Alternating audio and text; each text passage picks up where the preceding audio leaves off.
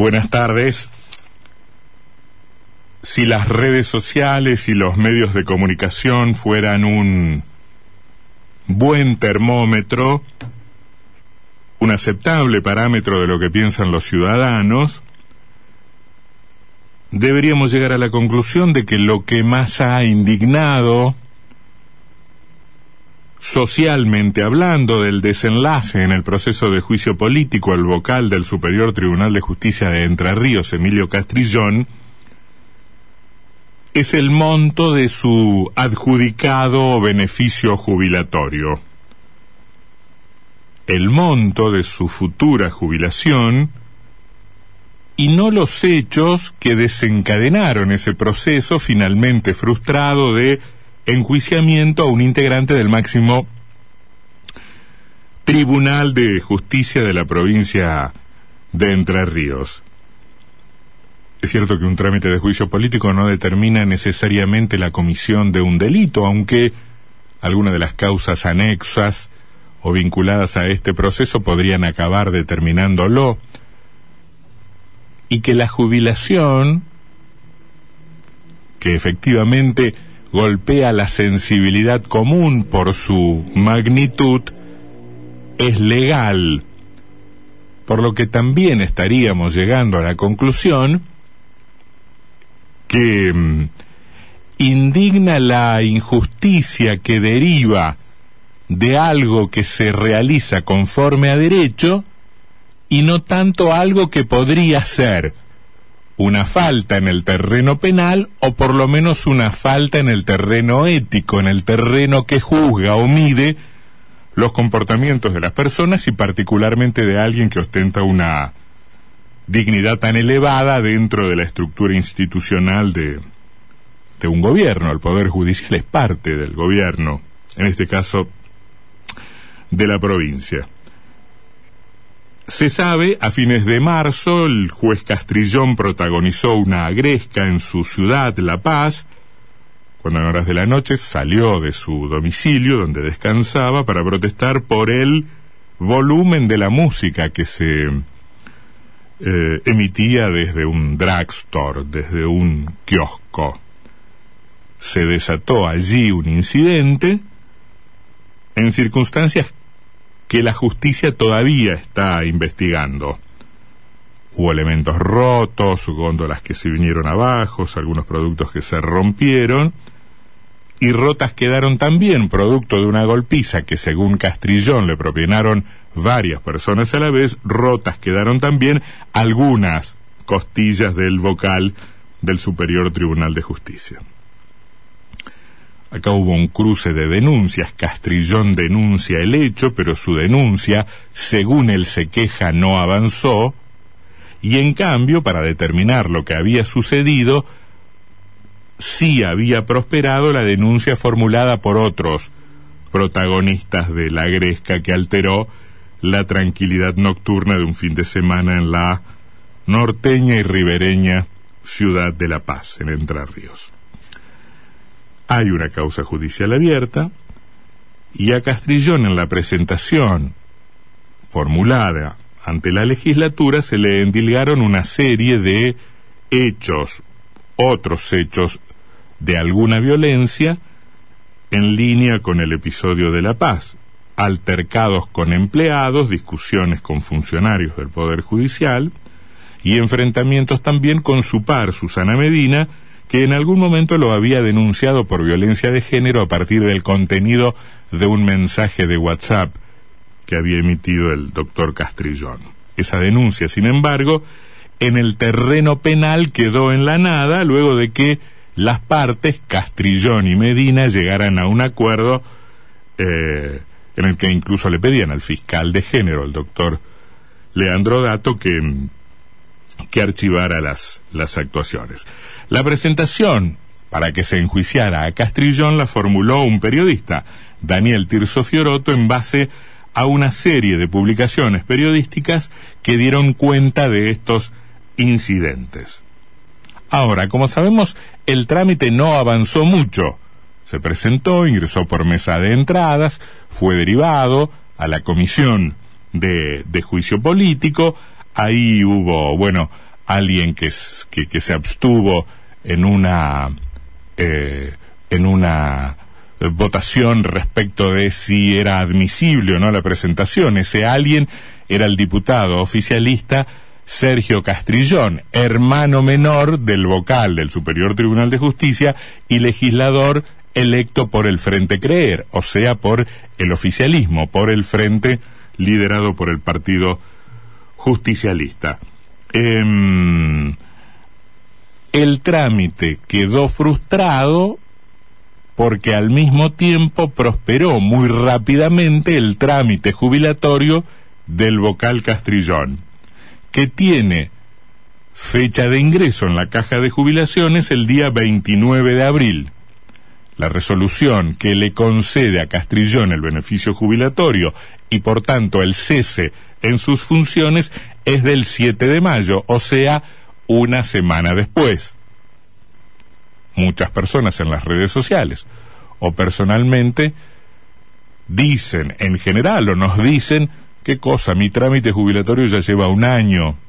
el mío va para los dos años, el de Castrillón duró una semana. Em, es cierto que el trámite de Castrillón se había iniciado de una manera poco ortodoxa. Castrillón había ido en febrero a la caja de jubilaciones, habló con el presidente de la caja sobre una serie de temas generales, incluso las necesarias reformas al sistema jubilatorio y finalmente le dijo quiero jubilarme y puso sobre la mesa un montón de documentación. De todos modos, el ingreso formal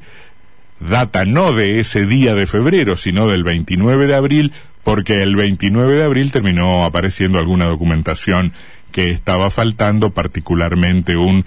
certificado que debió emitir el Senado de la provincia de Entre Ríos y que se había, mm, se había traspapelado. En un ataque de ingenio alguien dijo, y con razón, que entre la modernización, eh, entre los hechos de modernización del sistema institucional entrerrianos, Castrillón había hecho un último gran aporte con este trámite, digamos, impuso la oralidad en el trámite del beneficio jubilatorio. Lo empezó y casi que lo terminó de palabra. Em, la sensación instalada en el mundo político y también en, en los comentarios de quienes siguen esta clase de sucesos es que a Castrillón lo callaron le taparon la boca, le impidieron, frustrando el proceso de juicio político y la posibilidad de que efectuara su descargo ante la Cámara de Diputados, le privaron de la posibilidad de decir algunas cosas que supuestamente Castrillón tenía ganas de decir. El propio Castrillón en los días premios, previos a la concesión del beneficio jubilatorio dijo me quieren callar, comentó a sus íntimos, me quieren callar, por eso me van a dar la, la, la jubilación. Eh, lo jubilan, debe ir a la comisión de juicio político, no va y el asunto se acaba. Es una lectura que tiene unos cuantos elementos que la respaldan, pero que uno podría decir no necesariamente se ajusta a la verdad porque las cosas no son tan lineales. Em, proteger a un juez amigo es lo que haría un, un gobierno de manera indebida desde ya en un proceso de esta naturaleza. Lo protejo, le doy la jubilación y lo salvo. Eso hace un poder ejecutivo con un juez aliado. Castrillón no era exactamente eso. Castrillón era un personaje, es un personaje de algunas características bastante particulares, un hombre de una buena formación, probablemente de mal carácter, muy frontal, este eh, respondón, peleador, eh, no, no, no el dueño de los modales que aconsejarían eh, los expertos en protocolo y ceremonial, pero al que no se le reprochan grandes errores o yerros o gafes en, mm, en materia de, de su trabajo específico, en eh, el dictado de sentencias. En todo caso, se le reprochan otra clase de, mm, de asuntos. Es un hombre que viene, por supuesto, del Partido Justicialista, em, o sea, es justicialista, como justicialista es el gobierno de Bordet, fue legislador de Busti, fue legislador a la época de Moine, y fue Busti eh, el tres veces gobernador, quien en uno de sus mandatos lo designó en el Superior Tribunal de Justicia. Ahora, no ha funcionado abiertamente o necesariamente como un aliado, o por lo menos no como un aliado todo el tiempo con todos los gobiernos justicialistas. Habrá votado a favor a veces, habrá votado en contra del Poder Ejecutivo en otros casos, em, y, y ha sido objeto de críticas más, insisto, por sus modos que por el contenido de sus eh, sentencias. Ahora, el Poder Ejecutivo o miembros del Poder Ejecutivo Provincial han tenido enfrentamientos con Castrillón en, en este último tiempo o a lo largo del periodo en que compartieron funciones Castrillón en el Superior Tribunal, esos funcionarios en el Poder Ejecutivo. A la ministra de Gobierno, Rosario Romero, Castrillón la acusó de ser parte de una mafia judicial, tremenda acusación, em, que integraría también nada menos que el Procurador General de la provincia, el doctor Jorge García. Nunca hubo muchos detalles por parte de Castrillón respecto de eh, en qué consistía el funcionamiento de esa mafia judicial, ni hubo pedidos de explicaciones por parte de los acusados. Y el tema quedó ahí como instalado, como sobrevolando la situación, como generando respectivos mantos de sospechas, sin que pudiéramos saber exactamente de qué mafia judicial estaba hablando. Por eso había quienes esperaban con ansiedad y con expectativa el testimonio de Castrillón en la Comisión de Juicio Político al fiscal de Estado, Julio Rodríguez Íñez, lo enfrentaban varias razones eh, o varias circunstancias. Algunos, algunos de estos hechos probablemente por lo que en sí mismos representaban y otros como excusas por, por enfrentamientos que servían para dirimir otras cosas. Alguna vez em, esto difícilmente se ha admitido por los protagonistas, alguna vez Castrillón hizo llegar al Poder Ejecutivo alguna molestia por el sentido de un dictamen jurídico que resolvía en determinada dirección una concesión eh, otorgada por el IAFAS, el Instituto de Ayuda Financiera a la Acción Social, en materia de juegos de azar. Algún dictamen que perjudicaba a alguien había eh, generado cierta molestia de Castrillón y algún, y algún cruce bastante llamativo, cruces que además de manera muy imprudente los actores dejan registrados en los mensajes de WhatsApp, una cosa este ciertamente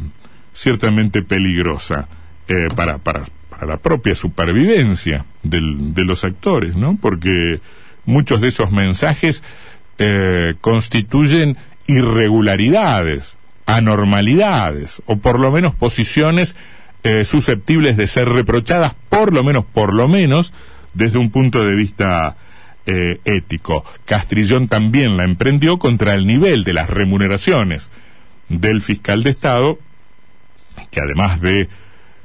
percibir honorarios por algunos de los juicios que lleva adelante en su función institucional y de percibir su remuneración como fiscal de Estado, percibe lo que todo el mundo considera que es un sobresueldo en tanto, en síndico de la empresa eh, Enersa. Así que efectivamente el proceso hubiese permitido aclarar algunas de estas cuestiones, o tal vez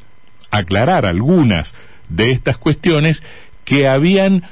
generado polémica, sembrado dudas en virtud de ese perfil notoriamente alto de Castrillón, el perfil alto de Castrillón en términos mediáticos, en términos de sus declaraciones públicas, en, términos de, eh, bueno, la em, ostentación de determinadas posiciones, eh, bueno, generaba alguna expectativa adicional porque ahí se podían ventilar cosas que podían llegar a molestar a los actores del poder. Bueno, ese proceso ha sido abortado. Ahí podría haber hablado de las falencias en los procedimientos,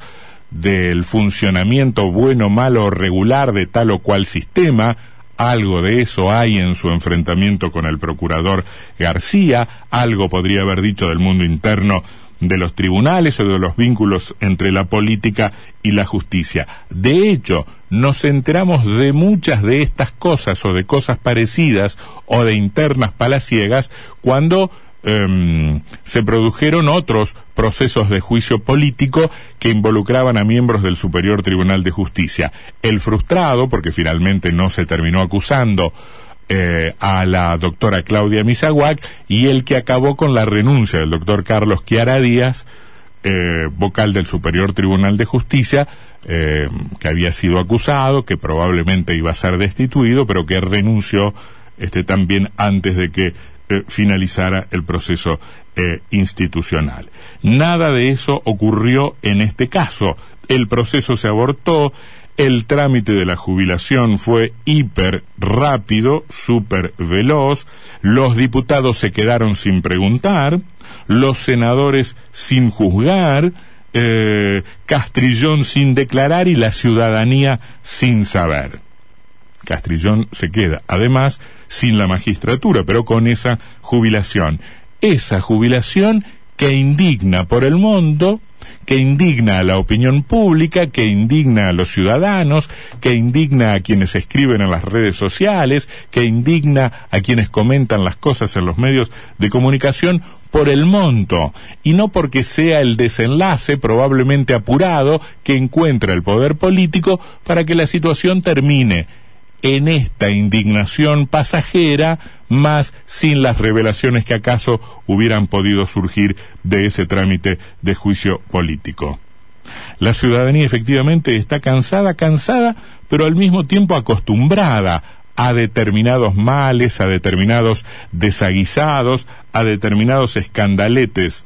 y se queja, en todo caso lo hemos visto en esta situación solo de que el flamante jubilado perciba no sé, 600 mil, 700 mil u 800 mil pesos de beneficio sin reparar tanto en la gravedad institucional de lo que rodeaba al episodio, sin indignarse tanto por los desmanes, el destrato, las desprolijidades, las connivencias entre la política y la justicia, situaciones todas a las que parece la ciudadanía, insisto, haberse acostumbrado.